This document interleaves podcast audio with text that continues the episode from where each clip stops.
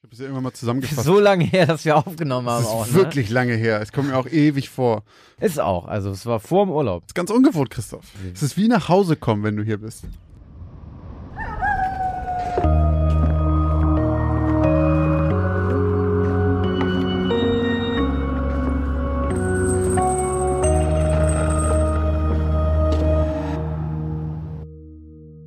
Moin und herzlich willkommen zur 42. Folge von Geschichten aus dem Altbau, dem Grusel-Podcast mit dem X-Faktor, mit mir Christoph Wellbruck. Und mit mir, Josh Kliemann. Und wir präsentieren euch auch heute wie in jeder Folge wieder zwei unheimliche Geschichten voller schauriger Ereignisse, mysteriöser Vorkommnisse und unerklärbarer Phänomene.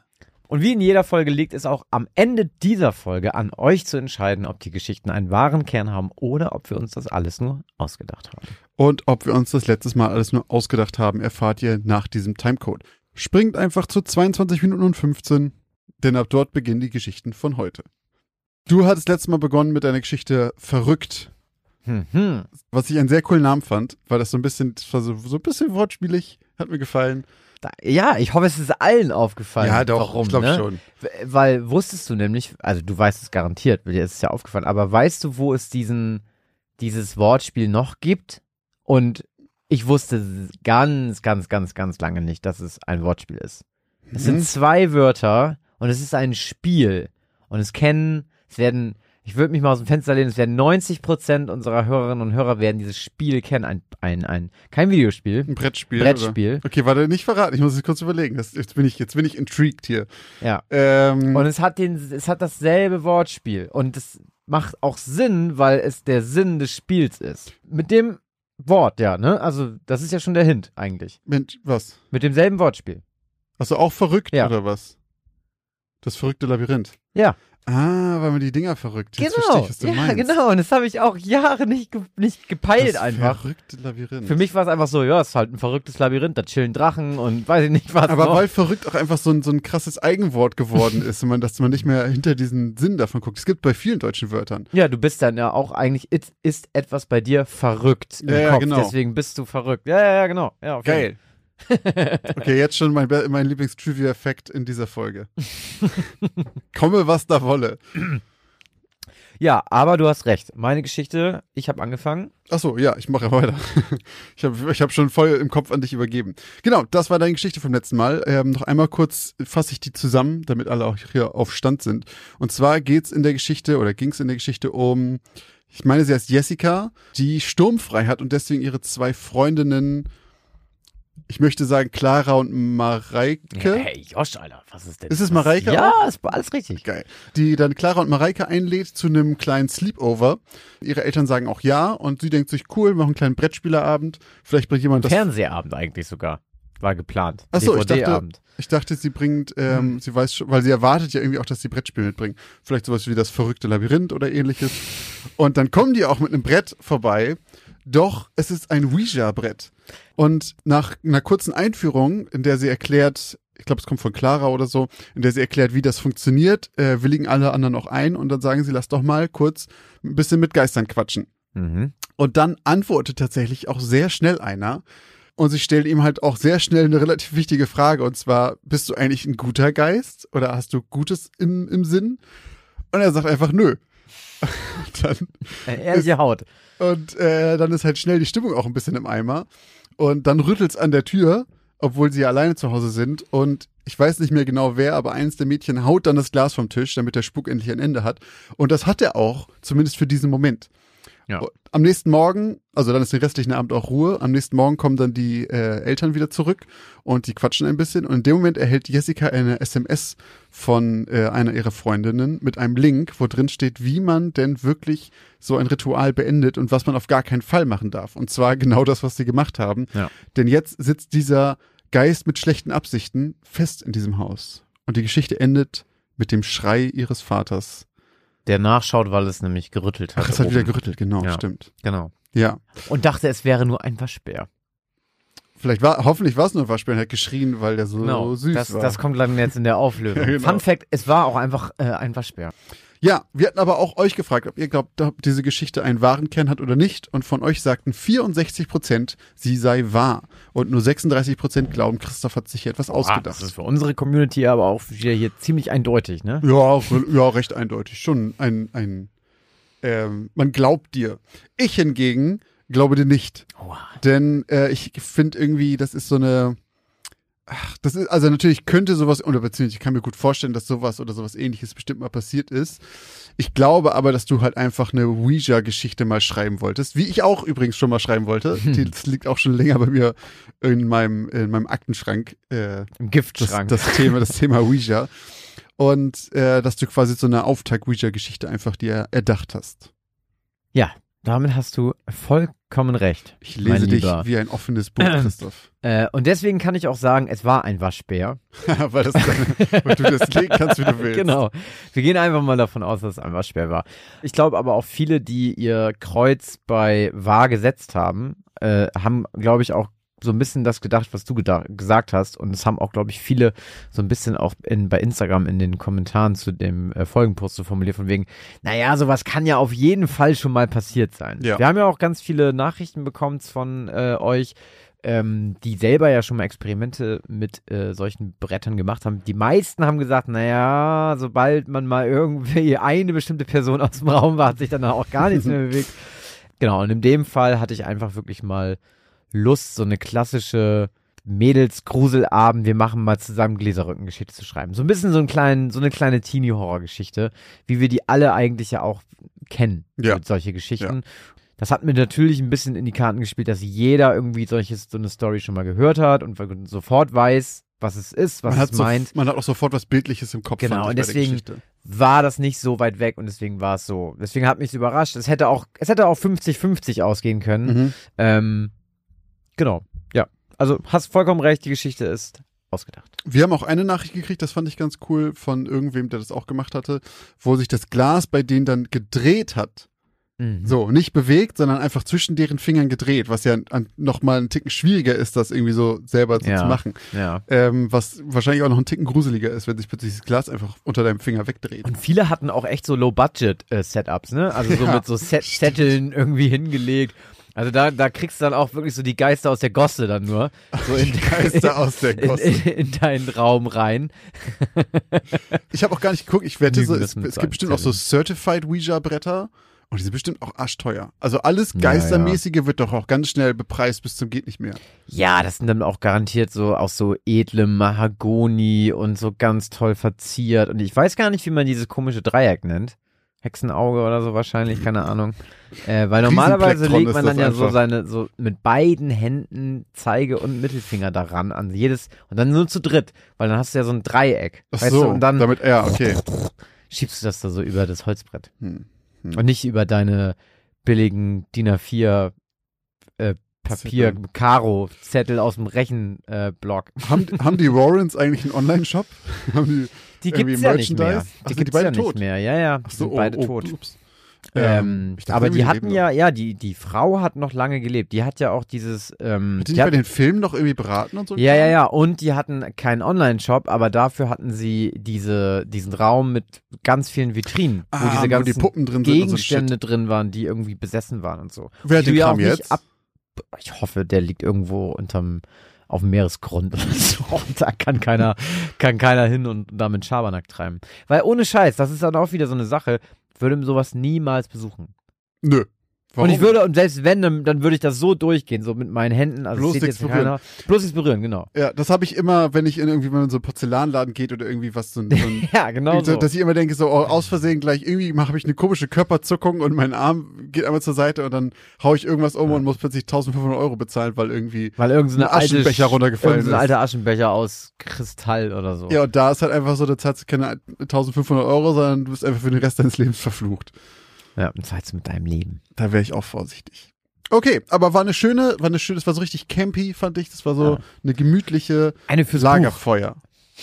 eine, Eine für so ein kleines, für so ein kleines, Kleines Taschenbuch Heftchen. irgendwie, ne? ja, so zum Lagerfeuer. Das wäre doch was. Tja, aber wir hatten ja noch eine zweite Geschichte, wie jedes Mal. Und zwar die Zahnfee. Und da habe ich mir schon gedacht, beim Titel, da hat man schon so, finde ich, sofort so ein Gefühl bekommen. Wobei, wobei, jetzt, wenn ich drüber nachdenke, tatsächlich, ähm, hätte es auch irgendwie so eine, weißt du, so eine, so eine Horrorgeschichte sein können, so, weißt du, so eine Urban Legend, so böse, bei bösen Kindern kommt, Oh, kommt so kommt eine richtig Zahnfee. miese Zahnfee Ja. so und die zieht dir alle, aber die zieht dir alle deine Zähne. Aber ich fasse noch mal kurz zusammen. Unser Protagonist hat seit längerer Zeit äh, starke Zahnschmerzen und eigentlich ist er dem Zahnarztbesuch immer aus dem Weg gegangen, weil er eine Phobie hat und ähm, nicht gerne zum Zahnarzt geht. Aber die Zahnschmerzen sind mittlerweile so stark, dass es für ihn fast schon eine Erlösung ist, einen Termin zu haben, auf den er sich sogar schon fast freut. Und da unser Protagonist ziemlich knapp bei Kasse ist, hat er sich gedacht, naja, ich schau mal bei Craigslist, vielleicht gibt's da irgendwen, der irgendwie so für so, keine Ahnung, Schulungszwecke irgendwas umsonst macht. Und siehe da, er hat Glück und äh, findet jemanden, der seine Dienste als Zahnarzt anbietet und einfach sagt, ich möchte es gerne zu Schulungszwecken filmen und ähm, dann behandle ich dich umsonst. So, dann macht er einen Termin mit dem äh, Herren und ein paar Tage später geht er in die Praxis dieses Zahnarztes und ist schon ein bisschen verwundert. Er ist da irgendwie der, der einzige Patient. Es gibt keine, keine, keine Menschen, die an der Rezeption arbeiten. Es gibt nur diesen Mr. Traeger. Dr. Traeger. Mhm. Ähm, und der dann auch ganz einfach sagt, nee, nee, ach, für so eine Behandlung, das mache ich alles noch selbst. Ne? Hier legt der Chef noch selbst Hand an, mäßig. Und ähm, ja, er bittet ihn dann ins, äh, ins Behandlungszimmer und dann geht's auch schon bald los. Das letzte, was er dann nämlich sieht, bevor er narkotisiert wird mit Lachgas, ist das schöne Lächeln unseres Mr. Traegers. Tja, und als er aufwacht, hat sich Mr. Traeger aus seinem weißen Kittel in eine Priesterrobe geworfen und, ähm, und beginnt unserem Protagonisten alle Zähne nacheinander zu ziehen. Ähm, natürlich nicht mehr unter Narkose. Tja, am Ende schafft es unser Protagonist lebend aus dieser Geschichte und ähm, hat nur in Anführungszeichen seine Zähne verloren. Alle. Und es stellt sich raus, diesen Dr. Traeger gibt es natürlich nicht. Diese Praxis ist quasi auch nur fingiert gewesen, so, so mäßig einfach ein paar, paar Wände dahingestellt und, und ein OP-Tisch. Und, ähm, und das war's. Und ähm, tja, diesen, diesen Arzt hat es nie gegeben. Mhm. Persönlich sage ich ja gleich noch was zu, kann ich aber schon mal vorab sagen, ich fand es ziemlich schwierig und unsere Community oder ihr habt euch da auch nicht leichter getan. Aber wobei, ihr tut euch eigentlich nie leicht, es sind immer solche Ergebnisse wie jetzt auch. Denn äh, 52% von euch glaubten, dass es wahr ist und 48% von euch glaubten, dass die Geschichte ausgedacht ist. Mein erster Gedanke war, und eigentlich soll man ja immer seinem ersten Impuls folgen. Die Geschichte ist ausgedacht, du hast dir das als schönes Setting genommen, du wolltest mal wieder so eine richtig blutige, abgefuckte Story schreiben. Und vor allem das Geile ist ja auch bei dein, deiner Geschichte gewesen, es ist eigentlich gar nichts, kein klassischer Horror oder so. Weißt du, da über, das ist einfach so, also so ein fucking realer Horror. Ja. Kein Schwein hat Bock, bei irgendeinem Fake-Arzt auf dem Stuhl zu sitzen, so. Und, äh, und dann kommt ja auch noch dazu, dass es so eine, dass Leute ja wirklich diese Phobien haben und Urängste haben Ja, vor ja. Zahnärzten, Bohrern und allein schon das Geräusch die Leute triggert, so. Ähm, und deswegen dachte ich, dass das dein Anziehungspunkt war. Dann habe ich mir so gedacht, naja, selbst wenn, dann kommt Josh wieder mit irgendeiner so abgefahrenen Inspiration. ja, hier im Reddit, da hat jemand das. Und dann dachte ich mir so, Mann, ganz ehrlich, das kann auf Craigslist wirklich so gewesen sein. Das kann einfach genau so passiert sein, vor allem in den USA. Und deswegen sage ich jetzt einfach mal und gehe die Gefahr ein, einen Euro zu blechen, dass die Geschichte wahr ist. Und sich an oder dass du was dazu gedichtet hast, aber dass sich das sehr, sehr nah an etwas orientiert hat. Da muss ich leider dir wieder einen Ah, Euro aus der Tasche ziehen. Schade. Schade. Äh, heute wird wieder geblecht. Aber ich, ich danke dir erstmal für dein Vertrauen. Das finde ich super cool, dass du, äh, also was heißt dein Vertrauen? Gleichzeitig ist es auch traurig, dass man denkt, ja doch, ich glaube, sowas gibt's in der Welt. so einen abgefuckten Typen. Ich habe da eine Menge Inspiration zusammengemischt, aber es ist sehr, sehr weit von dem Reellen entfernt. Aber erstmal kannst du kurz bezahlen. Ich Ja. hol mal kurz das Glas. ja, ja. Na Ich gut. Sehr schön. Kann das übrigens sein, dass uns irgendjemand geschrieben hat und gemeint hat, er hat am Klang unseres Glases erkannt, was wir da eigentlich reinwerfen? Hat das wer geschrieben? Das hat jemand geschrieben. Irgendjemand meinte, also ich habe ganz genau rausgehört, dass ihr da maximal irgendwie so und so ein Geldstück reinwerft. das ist, das ist, was passiert mit den Leuten, seit Wetten das weg ist? Die müssen Ja, ihre, ja, ihre komischen Randtalente irgendwo anders ausleben und hören dann, weißt du, jahrelang geübt, von wegen, ich kann immer am Klang einer Münze hören, welche Münze das ist und dann wird die Sendung abgesetzt und jetzt sitzt er da und weiß nicht, wohin mit seinem Talent. Wartet nur darauf, dass irgendwo zwei Typen immer, äh, Immer ab und an mal ein Geld irgendwo Geldstück irgendwo reinwerfen. reinschmeißen. Tja. Ah, schade. Geh doch mal zum Brunnen irgendwie, zum Neptunbrunnen nach Rom. Und zuhören, aber das mit Wasser ist ja nochmal was Ja, anderes. das ist dann die Challenge. das ist nächst, Entschuldigen Sie, und Level. dann sitzt er da mit so verbundenen Augen, ne, und sagt immer so, Entschuldigen Sie, kann es sein, dass Sie gerade eine 2-Euro-Münze da reingeworfen haben? Dann, weil dann hört er einfach nur auf den, auf das Platsch. Ja. Weißt du, das ist ja Wie viel Verdrängung so eine Münze hat. Ja. Hm. Das wäre, ähm, Also, falls du wirklich uns das geschrieben hast, ähm, das ist die nächste Challenge und äh, wir möchten gerne informiert werden, wie weit du da, wie du da vorankommst. Ja. Aber jetzt zurück zu meiner Auflösung, denn ich habe ja gesagt, ich habe da ein paar Sachen vermischt. Und zwar habe ich schon vor einer ganzen Weile, äh, auch schon bevor wir den Podcast angefangen haben, mal öfter mal was gelesen von irgendwie so, das gibt's ab und zu mal aus Amerika, natürlich aus Amerika, dass Leuten einfach aus Versehen alle Zähne gezogen wurden. Davon habe ich schon eine Handvoll Berichte irgendwie mal gesehen. Und das eins, was ich gesehen habe, war von einem Dwayne Smith, dem alle Zähne gezogen wurden, obwohl nur einer gezogen werden sollte. Es war einfach ein Irrtum. Und der war unter kann man Narkose. das denn, Keine Ahnung. Und er wacht dann auf und hat nicht, also hat den ganzen Mund voller Gase, also dieses, diese, wie heißt es nochmal auf Deutsch? Gase heißt es doch, oder? Ja. Dieses, dieses, diese Mullbindenkram so. Gase? Ga- Ich glaube, es ist der Stoff. Heißt es nicht So. Gase? Keine Ahnung. Also irgendwie voll, voller, so verbunden und so weiter und zieht das zu Hause raus und merkt dann erst, darunter ist überhaupt nichts mehr. Kein einziger Zahn mehr. Und hat die dann verklagt und so weiter, hat auch vor Gericht tatsächlich gewonnen, 275.000 Dollar. Was? Ähm, das ist ja gar nichts. Nee, das ist Für die USA ist das ja absolut geil. Das kriegst du Ja. ja schon, wenn du wenn jemand über einen kleinen C fährt mit dem Roller. ja, vor allen Dingen, was kostet ein komplett neues Gebiss, so bei äh, No Healthcare America? Ist wahrscheinlich auch teuer. Auf jeden Fall, ich wollte schon länger mal, seit wir den Podcast angefangen haben, was darüber schreiben, über irgendwie so Zahnarzt, alle Zähne weg. Und das habe ich dann halt einfach mit ein paar anderen Sachen noch gemischt. Zum Beispiel Dr. Traeger. Das hat auch irgendwer, ich glaube, von dem zwei Nachrichten gekriegt, die das richtig hatten, ist der Name von dem Arzt von Outlast. Das ist das Spiel, was Christoph und ich bei Twitch gezockt haben. Äh, über so eine, über so eine äh, Psychiatrie, in der halt irgendwie so ein verrückter Arzt irgendwie dann, ich glaube, der schneidet einem die Finger ab später oder sowas. Den Namen, Nicht nur den Finger. all, all, der schneidet einiges ab. Auf jeden Fall an dem, äh, bei dem habe ich mich äh, bei dem Namen äh, bedient. Und dann gibt es dieses Phänomen von äh, der sogenannten intraoperativen Wachheit halt tatsächlich, dass man halt während der OP aufwacht. Und da gibt's verschiedene Varianten von, aber halt auch eben die, dass man einfach sich nicht bewegen kann, nichts sagen kann, gar nichts machen kann, aber du spürst den kompletten Schmerz. So, und ich habe mal nachgeguckt, das sind äh, also Bisschen überhaupt Schlafparalyse. Nur, ja, hi, nur anders. Genau wie Schlafparalyse, Ja. nur anders. Auf jeden Fall gibt's die wirklich, das tritt in so ungefähr 0,1 bis 0,2 Prozent der Fällen auf. Ähm, kann aber auch einfach sein, dass man nur aufwacht und nur, keine Ahnung, ohne Schmerzen so ein Rütteln merkt oder irgendwie so. Oder nur was sieht, aber keine Schmerzen oder sonst was. Bei Kindern übrigens ist das anscheinend acht bis zehn Mal so hoch, dass die äh, aufwachen während Bei der OP. OPs. Ja. Krass.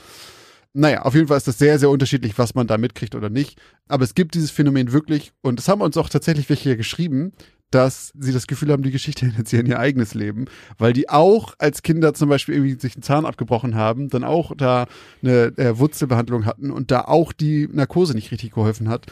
Also für alle, denen es so ging, äh, einmal sorry, ich wollte hier keine Urängste wecken oder äh, wiedererwecken oder wieder hervorbeschwören.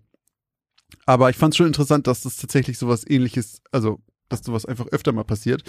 Die Priesterrobe ist aber einfach aus dem Nichts gegriffen, weil ich einfach dachte, das macht es einfach noch ein bisschen Das abgefuckter. war absolut geisteskrank.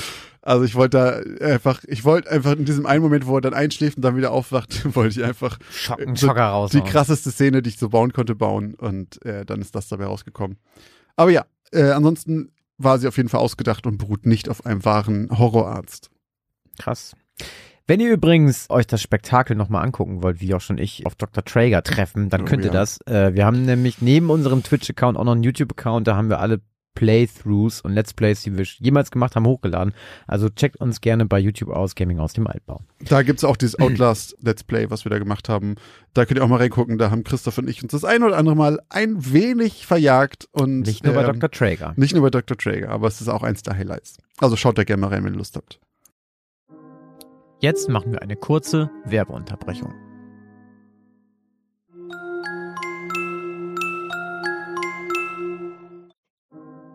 Und jetzt geht's auch schon weiter mit den neuen Geschichten. So, aber nachdem ich letztes Mal begonnen habe mit äh, meiner Geschichte, wir wechseln uns ja immer ab, darf ich mich heute mal schön zurücklehnen und lausche der ersten Geschichte aus Folge 42, nämlich deiner, mein lieber Josh. Richtig, ich muss, ich, mu- ich darf heute wieder vorlegen. Äh, es ist ja stets eine Ehre, hier zuerst präsentieren zu dürfen vor dir, meinem kritischsten Publikum. also, meine Geschichte aus Folge 42 heißt Das Paket.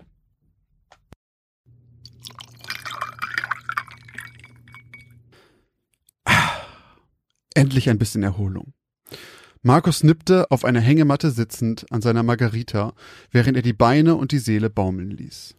Die Sonne Spaniens brannte ihm auf den Kopf und wärmte seinen nackten Oberkörper, während er seinen sonnenbebrillten Blick über die kleine Stadt Molinel schweifen ließ, die von dem erhöhten Grundstück gut zu überblicken war.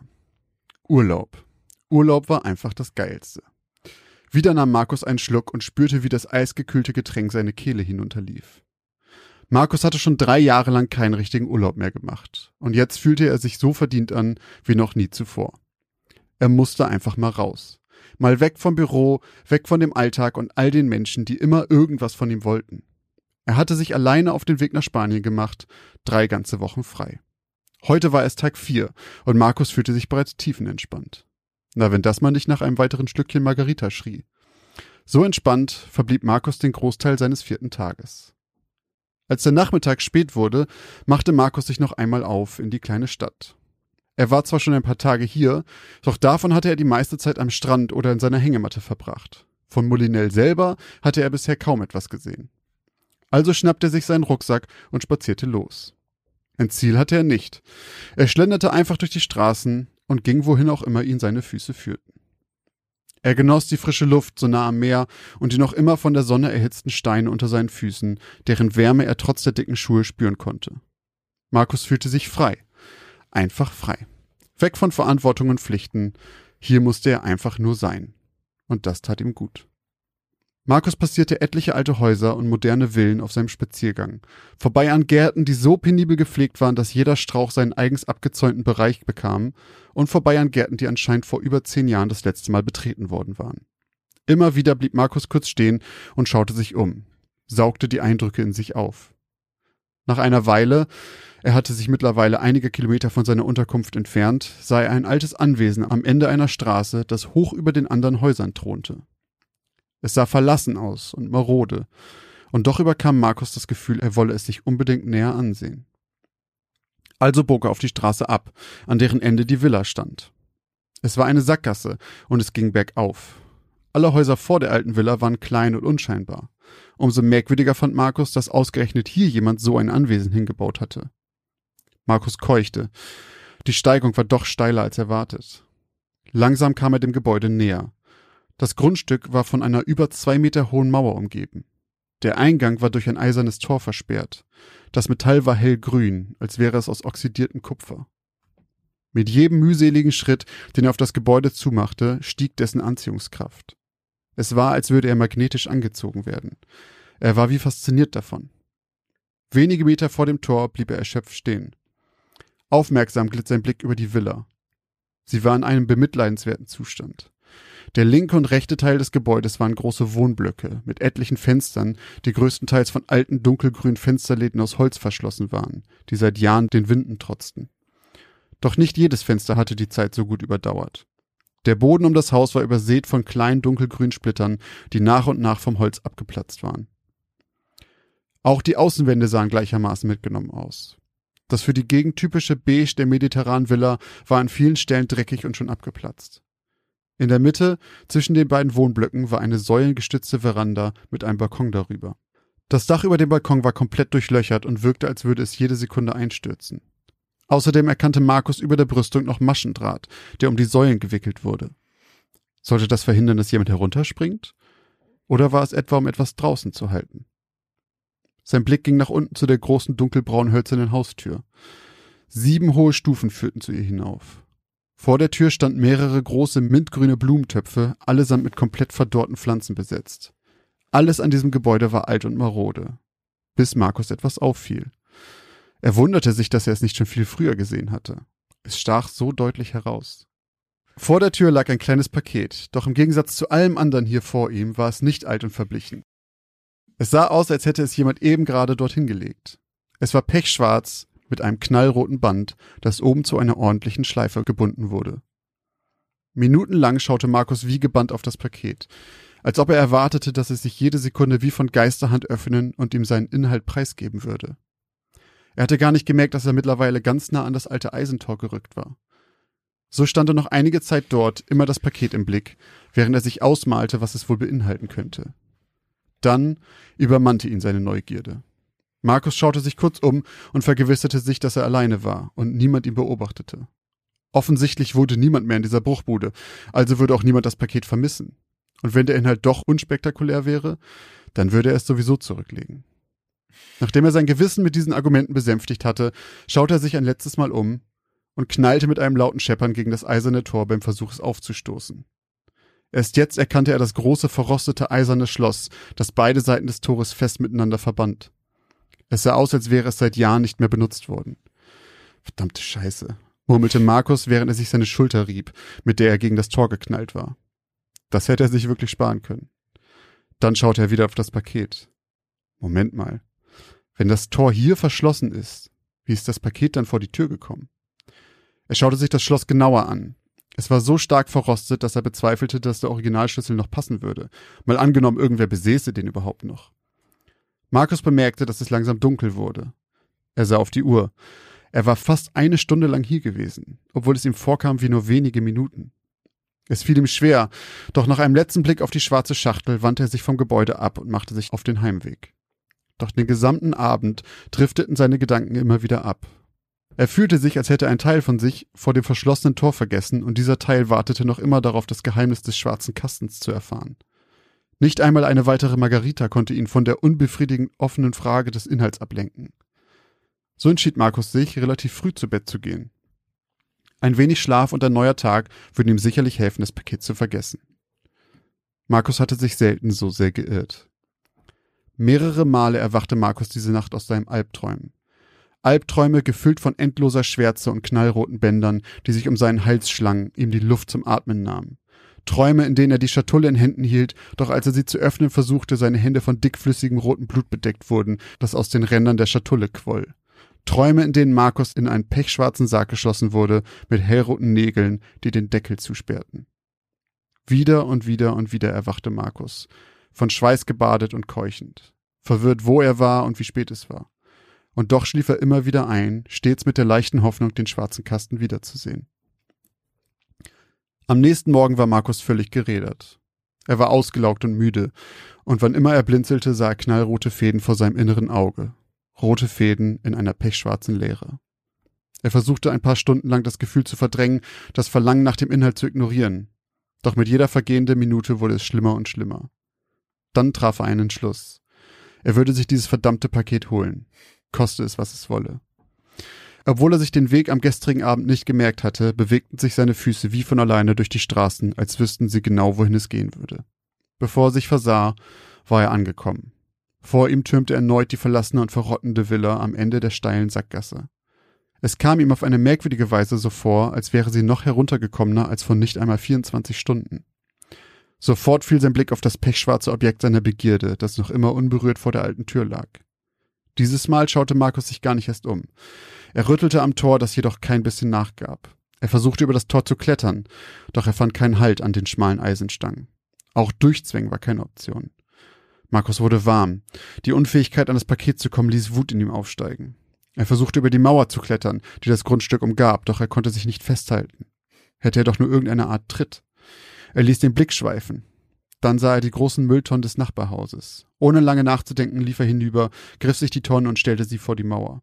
Ungelenk kletterte er auf die wackeligen Tonnen und endlich, endlich konnte er ein Bein über die Mauer schwingen. Am anderen Ende ging es zum Glück nur einen Meter hinab, da das Grundstück höher lag als die Straße. Trotzdem sprang er so unbeholfen herab, dass er unsanft auf dem Boden landete. Sein Knöchel schmerzte von dem Aufprall, doch er ignorierte den Schmerz und humpelte zu dem schwarzen Paket. Gierig griff er danach und ging mit ihm hinter das Haus, falls doch jemand den Tumult gehört haben sollte, den er gemacht hatte. Als man ihn von der Straße aus nicht mehr sehen konnte, ließ Markus sich auf den Boden fallen und griffelte das Paket hervor. Jetzt erst bemerkte er, dass das schwarze Äußere weich wie Samt war. Nervös und mit vor Aufregung zitternden Fingern griff er nach einem Ende der Schleife und zog sie vorsichtig auf. Mit klopfenden Herzen entfernte er das Band und hob langsam den Deckel. Die Schachtel war von innen ebenso schwarz wie von außen, und in der Mitte lag nur eine einzige Sache. eine kleine, knallrote Karte, auf die pechschwarze Buchstaben gestanzt wurden. Darauf stand Hallo Markus, schön, dass du zu uns gefunden hast. Wir werden uns bald bei dir melden.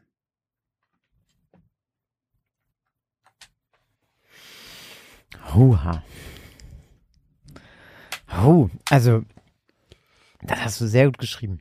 Ab dem Teil, wo der da nochmal hingeht, da fand ich das so, da fand, da hatte ich das alles genau vor Augen. Also so, äh, ihm wird heiß. So, das so, war, der ist richtig ja. abgefuckt, der kommt da nicht rein, dann, der kann sich da nicht durchzwängen, dann, ah, dann kommt, holt er sich die Mülltonne, dann kommt er darüber, dann ist der so, so gierig, Alter, dass der da dann so runterplumpst und dann humpelt der aber auch da einfach hin und grapscht sich das und nimmt das mit nach hinten und ich, das konnte ich, also ich konnte mir das alles vorstellen. Wie Gollum. Ja, so ein bisschen, halt so richtig gierig einfach. Ja, und dann, ähm, äh, so, so, eine, so, so eine Nachricht, du. Meinst du, er hat bekommen, was er wollte? Meinst du, das war das, was er sich erhofft hatte? Ja, vielleicht wird er jetzt irgendwie in den, in den, in den äh, VIP-Club abgegradet, irgendwie in der Beachbar oder so. Das wäre richtig geil. Ja. Hat sich gelohnt. Vielleicht kann da jemand Eis auf seinen Knöchel legen. Ja, stimmt. Win. Absoluter Win. Du warst doch auch gerade Spanien unterwegs. nee, nicht ganz. Sizilien. Ist das, ach, ist Italien, ne? Fuck, okay, das streiche ich. Nee, nee. Das, Das das bleibt schön drin. Ist Sizilien keine spanische Insel? Nee, aber da muss man sogar echt, äh, also ich, die, die nehmen das glaube ich auch sogar ganz genau. Also ich hatte auf dem Rückflug jemanden getroffen am Flughafen, der äh, noch nie in seinem Leben geflogen ist und der zum ersten Mal geflogen ist. Der wollte dann halt auch nach München. Mhm. Und der hat mich dann halt ganz viele Sachen gefragt, irgendwie, wo ich hin muss, wie das Von alles Sizilien geht. zurück ist der geflogen. Äh, Also- nee, der ist das erste Mal nach München geflogen. Wie gesagt, nicht Aber- zurück. Also er ist Sizilianer, Genau, ich meinte, aber der ist von da geflogen. ja, aber nicht zurück. Dahin. Nee, ich, aber ich meine, auf deinem Rückflug. Ach so, ja, ja, ach so, genau. Genau, genau, genau.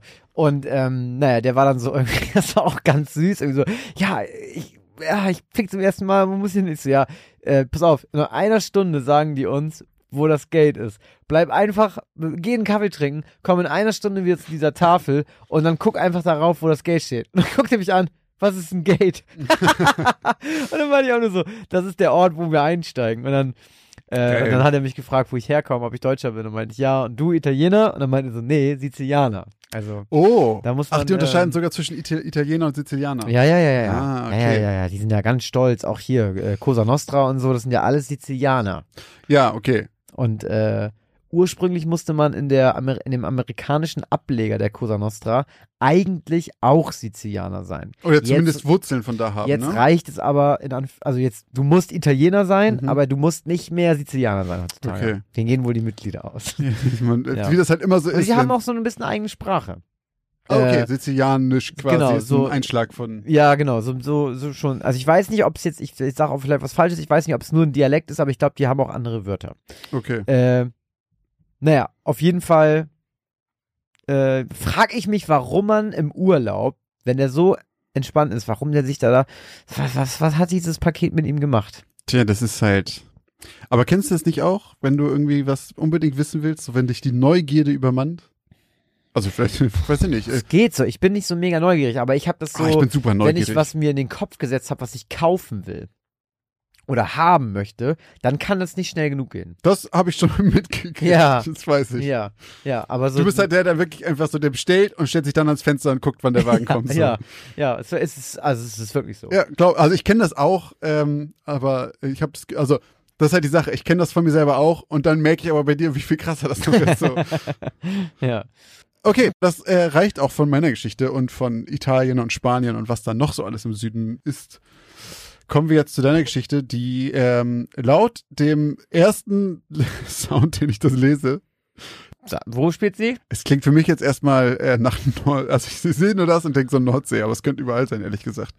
Das ist, äh, gut, ne? das ist Punktlandung. Geil. Punktlandung. Ja, meine Geschichte heißt Unglück am Flankenturm.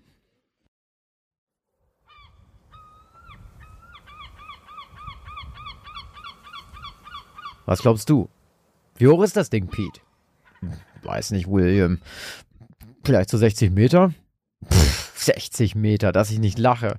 Nein, der Flankenleuchtturm ist genau 23 Meter hoch. Habt ihr zwei bei der Einleitung von diesem Morris von der NLB gepennt oder was? verbesserte Seamus die beiden. Ich pfeif drauf, was das Northern Lighthouse Board mir für Einleitung gibt. Aber solange pünktlich gezahlt wird, lächle ich freundlich und nicke brav. Das ist die richtige Einstellung, William, nickte Pete und klopfte seinem Kollegen anerkennend auf die Schulter. Die drei Männer hatten angeheuert, um für die nächsten vier Wochen auf der kleinen Insel Finnegan den Flankenleuchtturm zu betreiben. Jeder der drei Männer hatte bereits einige Jahre als Leuchtturmwärter auf dem Buckel und gehörte quasi zur Stammauswahl der NLB. Das kleine Eiland Finnegan gehörte zu der Gruppe der Flannenden Inseln. Eine Inselgruppe bestehend aus acht nah beieinander liegenden Inseln, von denen manche allerdings nicht mehr waren als ein riesiger Steinklumpen mitten im Meer. Das war's, grunzte einer der Helfer der Besatzung des Schiffes, welches für die Überfahrt vom Festland zum Leuchtturm zuständig war. Alle Kisten und Fässer sind verladen. Sicher? Wenn uns dir der Whisky oder der Proviant ausgeht, lass dir gesagt sein, dass ich mir deine pickelige Visage gut einpräge, gab Piet grinsend zurück und schüttelte dem Bootsmann die Hand zur Verabschiedung. Also dann, bis in vier Wochen, antwortete der Bootsmann knapp und holte die Leinen ein. Bis in vier Wochen. Wehe, ihr lasst uns hier wegen einer mickrigen Sturmflut eine weitere Woche ohne Vorräte schmoren. Wenn die Wellen uns hier nicht buchstäblich fast von der Insel spülen, habt ihr keine Ausrede, nicht auszulaufen. Winkend blickten die Männer noch für ein paar Minuten dem Schiff hinterher, bis es gänzlich in den dicken Nebelschwaben, die über der Meeresfläche schwebten, verschwunden war. Kommt, unterbrach William die Stille. Gehen wir rein. Es gibt genug zu tun. Nickend folgten Pete und Seamus dem dienstältesten William mit hochgezogenen Schultern den kleinen Pfad aus Kopfsteinpflaster hinauf und betraten anschließend nacheinander die schmale Stalltür zum Flankenleuchtturm. 14 Tage später. Sehen Sie das, Captain? rief der Steuermann zu Rubeus, dem Captain der Portier. Was meinen Sie, Steuermann? Der Leuchtturm, Captain. Er leuchtet nicht. Verdammt noch eins, Sie haben recht. Gehen Sie hart Steuerbord. Ich kenne die Gewässer um die flannenden Inseln. Konnte es eigentlich noch schlimmer werden? Seit Stunden tanzte der Dampfer unter dem Befehl von Rubius Gnals über das Weißwasser der Wellenspitzen durch den anhaltenden Sturm und war den Kavenzmännern der Nordsee fast schutzlos ausgeliefert. Und um alles nur noch schlimmer zu machen, machten die Idioten auf der finnigen Insel auch noch ihren Job nicht richtig. Hart Steuerbord! brüllte Rubeus erneut und blickte entschlossen auf die vor ihm liegende, aufgepeitschte, tiefschwarze See. Wenn sie hier gegen eines der scharfkantigen Griffe in der Nähe der steinigen, flannenden Insel stoßen würden, wäre es in dieser Nacht um sie geschehen. Ohne sich selbst etwas anmerken zu lassen, legte er seinem Steuermann beruhigend die Hand auf die Schulter und umklammerte mit der anderen das Silbermedaillon seiner Frau in der linken Tasche seiner Uniform. Hart Steuerbord, Mr. Kingsley. Steuern Sie uns aus der Gefahrenzone. Zwei Tage später lief der Dampfer unter Rubeus Befehl sicher im Hafen von Craith ein. Immer noch erzürnt über das fehlende Seefeuer, suchte der Kapitän der Portia als erstes eines der Büros des Northern Lighthouse Boards auf, um den Vorfall zu melden. Hören Sie, wenn diese Nichtsnutze glauben, sie können da oben den lieben langen Tag Whisky saufen, haben die sich hoffentlich gewaltig geschnitten. Schicken Sie gefälligst unverzüglich jemanden vorbei, um diese Taugenichtse zu ersetzen. Ich hätte beinahe meinen Dampfer und meine gesamte Mannschaft in diesem Sturm verloren. Ich verstehe Sie ja, Mr. Gnals. Wir haben bereits versucht, Kontakt aufzunehmen. Schon vor vier Tagen. Aber aufgrund des Unwetters war bisher kein Durchkommen. Außerdem werden gerade Sie ja wohl verstehen, dass wir bei diesen wetterbedingten Umständen niemanden zum Flankenleuchtturm rausschicken. Hören Sie, Morgen früh läuft die Jester mit drei Mechanikern und vier Hilfsarbeitern aus, um auf der finnigen Insel nach dem Rechten zu sehen. Vielleicht hat der Flankenleuchtturm auch was vom Unwetter abbekommen. Ist ja auch nicht mehr der neueste Turm in der Nordsee. Doch am nächsten Tag konnte die Jester nicht auslaufen. Und auch nicht am übernächsten. Der Sturm hielt an und war zu stark, als dass man hätte auslaufen können. Die gute Nachricht war jedoch, dass der Mitarbeiter des NLB-Büros Rubeus versicherte, dass laut seinen Unterlagen keine weiteren Schiffe auf dem Weg nach Crace waren und zumindest niemand, der unter offizieller Flagge auf dem Meer unterwegs war, vom Seefeuer des Flankenleuchtturms abhängig war. Erst drei Tage später schipperte die Jester mit drei Mechanikern und vier Hilfsarbeitern aus dem Hafen von Craith und setzte den Kurs für Finnegan Island. Mies gelaunt und in sein gelbes Ölzeug eingewickelt, sprang der Mechaniker Terry von Bord der Jester und linste durch die Schlitze seiner zusammengekniffenen Augen hoch zum Flankenleuchtturm. Der Turm stand noch, und soweit er das von hier unten aus sehen konnte, waren die Fensterscheiben oben im Turm auch noch intakt. Allerdings hatte der Sturm das kleine Eiland ziemlich in Mitleidenschaft gezogen, und am Fahnenmast der Anlage wehte keine Fahne mehr. Ungewöhnlich, dachte Terry. Es gab immer genügend Ersatzfahnen, sodass diese nach starken Unwettern immer schnell gewechselt werden konnten. Doch noch viel ungewöhnlicher fand er, dass keiner der drei Wächter sie am Anleger begrüßt oder abgeholt hatte. Und auch eine abgefeuerte Signalrakete, um Kontakt zum Leuchtturm aufzunehmen, unbeantwortet blieb. Nach einer weiteren halben Stunde vergebenen Wartens entschied die Besatzung der Jester, das Gelände zu betreten. Mit dem vom NLB ausgehändigten Zweitschlüssel öffnete einer von Terrys Kollegen das schwere Eingangstor zur Flankenanlage und die Crew der Jester folgte den Gleisen hinauf zum Turm, auf den normalerweise eine kleine Dampfmaschine Paraffin und Lebensmittel transportierte. Während Terrys Kollegen sich daran machten, den angrenzenden Schuppen und das Gelände um den Turm herum zu inspizieren, schlenderte der hagere Mechaniker mit hochgezogenen Schultern direkt auf die Eingangstür des Leuchtturms zu. Er prüfte, ob sie verschlossen war, doch zu seiner gleichzeitigen Erleichterung und Verwunderung war sie nur angelehnt. Duster war es, als Terry die kleine Wohnküche mit der hohen Wendeltreppe, die bis ganz nach oben führte, betrat. Nachdem er seine Ankunft durch lautes Rufen mehr als deutlich gemacht hatte, aber keine Antwort erhielt, bahnte er sich seinen Weg zum angrenzenden Schlafzimmer. Es war verlassen und die Betten ungemacht. Außerdem bemerkte Terry, dass ein Ölzeug an der hölzernen Garderobe hing. Sonderbar, grübelte der Mechaniker. Warum sollte jemand ohne wasserfeste Kleidung den Leuchtturm verlassen? Besonders in der letzten Zeit. Nachdem er im Schlafzimmer der drei Männer keine weiteren Hinweise auf deren Verbleib gefunden hatte, kletterte er die Wendeltreppe nach oben, um seine Suche abzuschließen. Obwohl auch hier oben niemand der drei Wärter zu finden war, bemerkte Terry, dass die Lampen frisch geputzt und auch das Leuchtmittel gerade aufgefüllt worden waren. Auch sonst entdeckte der Mechaniker keine weiteren Hinweise darauf, dass die Lampen und Linsen einen Defekt aufwiesen. Alles, bis auf die stehen gebliebenen Uhren im gesamten Turm, schien ganz normal zu funktionieren. Und mit Hinblick auf die blitzeblank polierten Linsen und dem aufgefüllten Paraffin auch in der Vergangenheit funktioniert zu haben. Verdutzt trippelte Terry hastig die Wendeltreppe hinab und verließ den Leuchtturm. Sofort blies ihm ein starker Wind ins Gesicht, und er musste mit einer Hand seine Wollmütze festhalten, damit sie ihm nicht vom Kopf wehte. Irgendeine Spur von den dreien? rief er durch die nächste Bö. Nichts, aber du solltest dir mal die Anlegestelle auf der Westseite ansehen, schrie ihm sein Kollege Roy zu. Auf der anderen Seite der Insel hatte der Sturm eine verheerende Verwüstung hinterlassen. Während auf der Ostseite lediglich kleinere Kisten umgeweht waren und eine generelle Unordnung herrschte, hatte der Sturm die Anlegestelle auf der Westseite völlig unbrauchbar gemacht. Eisengeländer waren verbogen. Ein Findling, der mindestens eine Tonne wiegen musste, war ein gutes Stück weggeweht worden und die Splitter mehrerer Tonnen und Kisten aus Holz lagen zerstreut in der Gegend herum. Auch war ein Ladekran an der Anlegestelle aus seiner Verankerung gerissen und hing schief im Wind. Des Weiteren waren große Teile des Grases auf den Klippen weggerissen worden. Von den Wärtern war natürlich auch keine Spur, auch nicht von ihren Leichen. Während Terrys Kollegen damit begannen, die gröbsten Schäden zu beseitigen, kehrte Terry zurück zur Jester, um dem Kapitän Bericht zu erstatten. Sieht alles danach aus, als hätte es einen Unfall gegeben, Sir. Ein Unfall, sagen Sie. Und was ist Ihrer Meinung nach passiert?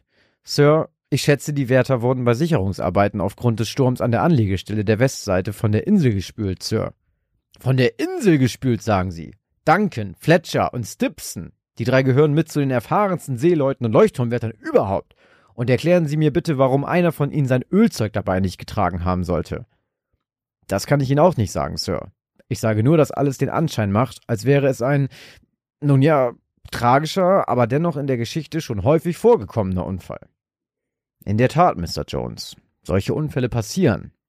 Nur sind die Umstände, die Sie schildern, mehr als fragwürdig. Ich danke Ihnen. Sammeln Sie den Rest der Crew ein. Wir fahren zurück nach Craith.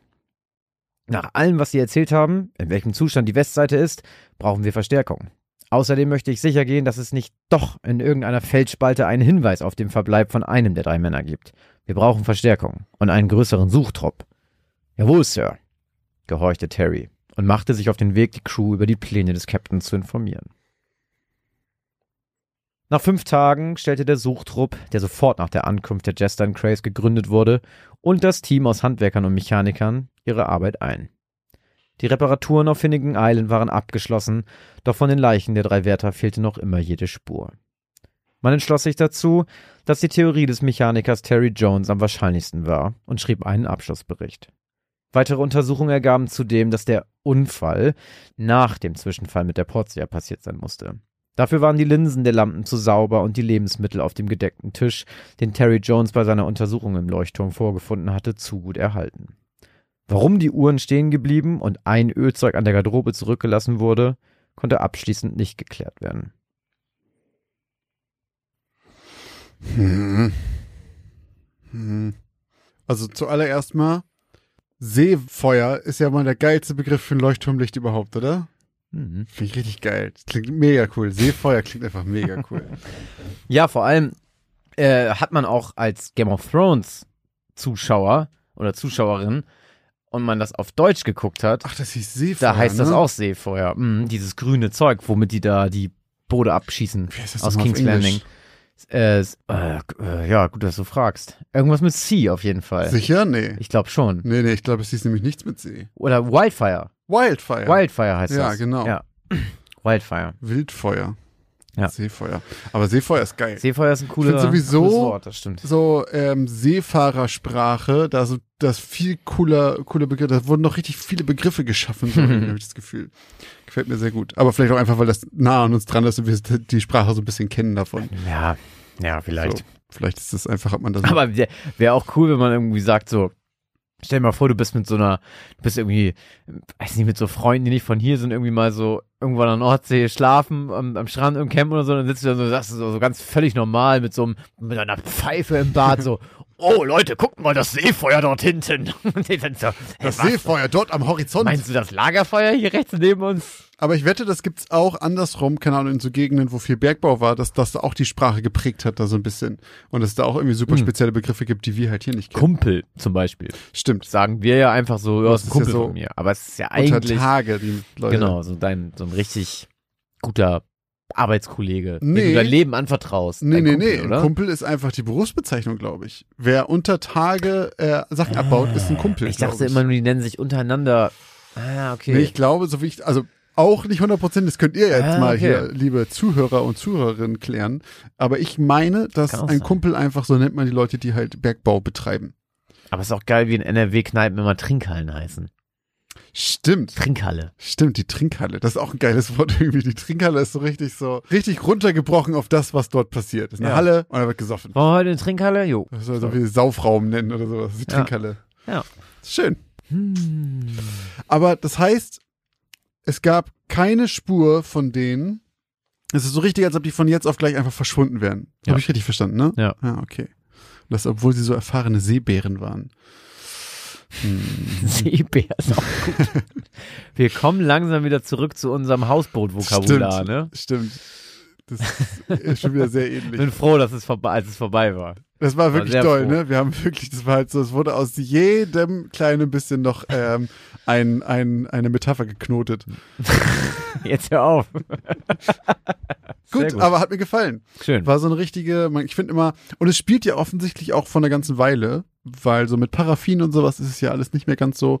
Ich würde behaupten, das ist ähm, so, keine Ahnung, frühes 19. Jahrhundert, vielleicht sogar 18. oder sowas. Wäre jetzt so meine Vermutung, weil sonst hätte ich auch einfach mal angerufen oder ein Telegramm geschickt oder so ein Krams. Ähm, Mhm. deswegen, Also es gab auf jeden Fall schon Dampfer. ah, okay, aber gut, wann gab's Dampfer? Keine Ahnung, aber die gibt, sind ja auch schon einen Ticken älter. Ja. Ähm, Aber wenn du jetzt halt sagst, frühes 19. Jahrhundert, dann sprichst du ja von 1800. ja. Wann gab's denn Dampfer? Weißt du das? Also, du, äh, ich muss ganz ehrlich sagen, wenn irgendjemand zu mir sagt 1800 Zwieback, ne, Ja. dann denke ich mir, die Leute konnten sowieso noch gar nichts und hatten nicht mal eine Leuchtbirne. Eine Ach doch, nee, aber so, Ich habe absolut keine Okay, Ahnung okay. davon. Also wenn mir jemand sagt weiß- 1903, dann denke ich so, die konnten gerade mal lesen und schreiben. Weißt du? So ein Ding. okay, Also, ich ich habe keine Ahnung, wie wenn mir jemand sagen würde, Mittelalter, ja, äh, 1822 würde ich sagen, Mhm. weißt du, so, so Okay. keine Ahnung. Ich habe Okay. kein, kein, ich weiß, dass im Mittelalter irgendwie 1400 irgendwo so rum Ey, war, ohne ne? Scheiß, da begeben wir uns in ganz, ganz, ganz. Nee, also das, aber, aber ich weiß so, wenn, wenn wir jetzt sagen würde, okay, Mittelalter war so 1400 oder so, ne, oder 1200, Mhm. Würde ich keine auch Ahnung. sagen, ja, so, ich. ne? Ich könnte dir jetzt aber nicht sagen, was war denn 1700? Also weißt du, diesen, diesen Unterschied wüsste ich jetzt nicht, wie, was man da für Klamotten getragen hat, was man für einen technischen Fortschritt, könnte ich dir einfach nicht sagen. Also in meinem Kopf ist, So. äh, in meinem Kopf, also ich sag mal jetzt in meine Jahrhunderte, in meinem Kopf ist das 1400 Mittelalter, 1500 so Entdeckungszeitalter, 1600 war so, äh, man hat groß gesiedelt auf der Welt. 1700 würde ich sagen, ist so Renaissance-Krams und 1800 ist, glaube ich, industrielle gut, Revolution. ja, gut, wenn du mir jetzt mit irgendwelchen Fachbegriffen kommst, Aber weißt die du, mal weißt irgendwann du, gelernt hast in der neuen Klasse. Nee, weißt du, weil ich alle diese Daten habe? Aus den Anno-Spielen. Aber wenn du jetzt sagst, okay, 17. Jahrhundert, keine Ahnung, Renaissance, ne? Ja. Dann sag mir doch mal, haben die da schon, was, also was konnten die schon, technisch? ähm, Hatten die schon Dampfmaschine, nee, ich glaube, das war 1800. Eisenbahn? Äh, nee, 1800. Okay, äh, das wird alles so vergessen. so weißt du so, was haben die getragen? Guck mal, wenn du zum Beispiel an diese Französ an diese französischen Herrscher denkst, weißt du, mit Ja. ihren die alle so Perücken tragen. Ja, ja, Wann war diese Zeit? Ich würde sagen 1700. Aber es ist, ist wirklich komplett ins Blaue geraten. Keine. Ahnung. Ich habe keine ich weiß Ahnung. es auch nicht genau. Aber das finde ich witzig. Aber ich, ja, ich, man, hat so ein, man hat so ein ganz grobes Gespür dafür, aber ich glaube so wirklich auch so, das sind bestimmt mega wichtige Daten und mega wichtige Sachen passiert. Ich habe gar keinen Gleich Plan. schreiben uns auch gleich wieder irgendwelche Leute, die Lehramt studieren oder Lehrer, also ich Geschichtslehrerinnen und Lehrer. sagen, die kriegen, also, die kriegen gerade Nervenzusammenbrüche ja, zu Hause. oh, Leute, ey, und ihr habt studiert. Stimmt, da, da Aber das heißt gespannt. ja auch heute nichts mehr. Das stimmt. Das sieht man an uns. Also ich bin sehr gespannt, was Das wir da für Nachrichten kriegen. redet. Ähm, falls ihr ähm, irgendwelche geilen, oh, da wär, ich hätte gern richtig, ich hätte gern von irgendwem aufgezählt, so Eselsbrücken, wie man sich die Jahrhunderte geil merken kann, was da passiert ist. Ja, Wenn- weißt du, ja, ja. Wenn das irgendwer aus dem Ärmel schütteln kann, So, weißt du, damit. so, ja, nee, das ist dann die, nee, nee, das, nee, das, reimt ist gleich die So, weißt du, so, Thomas Edison, geboren, mm, Nee, aber das dass du keine Ahnung, sowas hast du von mir. 16, merkt ihr das wegen. Okay, mir fällt jetzt auch nichts ein, aber ich habe auch keine Ahnung. Aber dass irgendwer halt so, gibt's bestimmt. Ich bin gespannt, ob wir da was kriegen. Okay, wir haben jetzt ganz schön, ganz schön abgedreht hier so ein Ganz, bisschen. ganz ne? schön abgeschweift, kommen wir wieder zurück. Wir müssen uns nämlich äh, und wollen uns bedanken bei euch. Und Leute. diesmal sogar bei sehr vielen. Und zwar fangen wir zuerst an, wie immer, mit unseren neuen Patreons. Und da wollen wir uns einmal bedanken bei Mina, einmal bei Micha aus Klinkum, bei Marco und lustigerweise zweimal bei Andreas, auch mit dem gleichen Nachnamen. Es gibt jetzt zwei Möglichkeiten. Entweder ist es der größte Zufall der Welt, dass zwei verschiedene Leute mit dem exakt gleichen Namen uns supportet haben, oder es ist eine Person, die uns zweimal supportet. Auf jeden Fall vielen Dank doppelt an Andreas. Vielen Dank an Kevin. Vielen Dank an Cortexiopeia. Vielen Dank an Luca. Und vielen Dank an Dennis aka Gebutsan. Merci Dank. beaucoup. Und auch bei PayPal habt ihr uns wieder supportet und da wollen wir auch nochmal Danke sagen. Einmal vielen Dank an Christine und vielen Dank an Silke. Vielen Dank an Pia und vielen Dank an Raphael. Ja, vielen, vielen Dank, dass ihr uns supportet habt. Mega. Äh, richtig, richtig geil. Und natürlich auch an dieser Stelle noch einmal vielen Dank an alle bisherigen Patreons und Steadies, die uns ja schließlich monatlich supporten. Danke euch. Falls ihr uns auch mal finanziell unterstützen möchtet, dann könnt ihr das ähm, sehr gerne tun. Wir haben euch das auch ganz einfach gemacht. Ihr findet in unseren Show Notes oder in unserer Bio auf Instagram oder Twitter einen Linktree. Dort sind alle Links gesammelt. Da könnt ihr draufgehen und dann könnt ihr uns unterstützen, wenn ihr möchtet. Falls ihr uns anderweitig unterstützen wollt, wie immer, hört unsere Folgen, empfehlt uns weiter, gebt uns eine Bewertung, zum Beispiel bei iTunes. Oder schreibt uns einfach Feedback. All dieser Kontakt hilft uns, freut uns und äh, wir freuen uns einfach, wenn wir sehen, dass mehr von euch unsere Folgen hören. Ganz genau. Des Weiteren könnt ihr natürlich auch uns auf all unseren Kanälen und Social Media Plattformen folgen. Wir sind bei Twitter, wir sind bei Instagram mit Geschichten aus dem Altbau. Bei Instagram beispielsweise posten wir immer zur Folge einen Folgenpost. Da könnt ihr auch die Abstimmung mitmachen, die wir hier vorlesen. Und ihr könnt uns da auch über die DM-Funktion erreichen. Das lohnt sich, da gibt's immer ein bisschen Hintergrundinformationen und auch ein bisschen was zu uns beiden. Und falls ihr noch mehr von uns sehen wollt, falls ihr gar nicht genug von uns kriegt, dann könnt ihr auch mal bei Twitch reingucken. Denn dort streamen Christoph und ich immer so zwischen zwei und viermal die Woche. Da ist auch ein fester Plan drin. Aber auf jeden Fall zweimal immer Dienstags und Donnerstags. In der Regel Horrorspiele. Noch sind es echt viele Horrorgames. Äh, falls ihr zusehen wollt, wie wir uns richtig krass erschrecken oder sonst irgendwas da passiert, dann schaut da gerne mal rein. Wir haben da eine richtig, richtig schöne Community. Ähm, macht richtig Spaß. Und wir würden uns freuen, wenn ihr da auch mal reinguckt. Genau, apropos Community, wir haben auch einen Community Discord Server, auf dem ganz viel stattfindet, wo das quasi ein Raum ist für unsere Community, kommt da gerne auch drauf. Den Link dazu findet ihr auch in unserem Linktree. Und wenn ihr Geschmack gefunden habt an unseren Streams und ihr ein paar verpasst habt, seid nicht traurig. Wir haben es am Anfang schon erwähnt. Wir haben auch einen YouTube-Kanal, auch Gaming aus dem Altbau auf YouTube. Checkt das gerne ab, drückt da gerne den Subscribe-Button, damit ihr da in Zukunft nichts mehr verpasst. Und wo ihr auch subscriben solltet, wäre zum Beispiel bei dem Podcast selber natürlich, damit ihr auch in Zukunft keine weitere Folge verpasst. Das könnt ihr tun, wo auch immer ihr den Podcast hört, zum Beispiel auch bei Spotify. Ganz genau. Und damit bedanke ich mich an dieser Stelle bei allen, die bis hierhin drangeblieben sind, eingeschaltet haben und zugehört haben. Und ich würde sagen, bis zur nächsten Geschichte aus dem Altbau.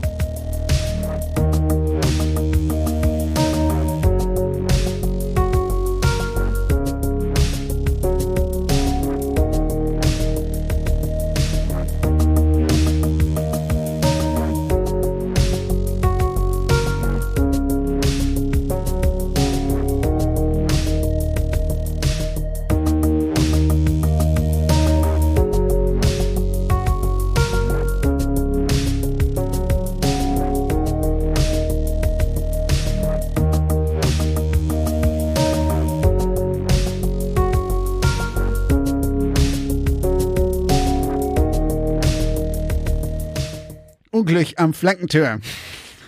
Kannst du bitte die ganze Geschichte so lesen? Okay. Was glaubst du, wie hoch ist das Ding, Pete? Weiß nicht, William, vielleicht so 60 Meter? 60 Meter? Das ist die Lorre. Oh, der Flankenturm ist genau 23 Meter hoch. Habt ihr zwei bei der Einladung von diesem Mordes bei der NLB gepennt oder was? Oh Gott. Verbesserte Seamus die beiden. Nein, das machen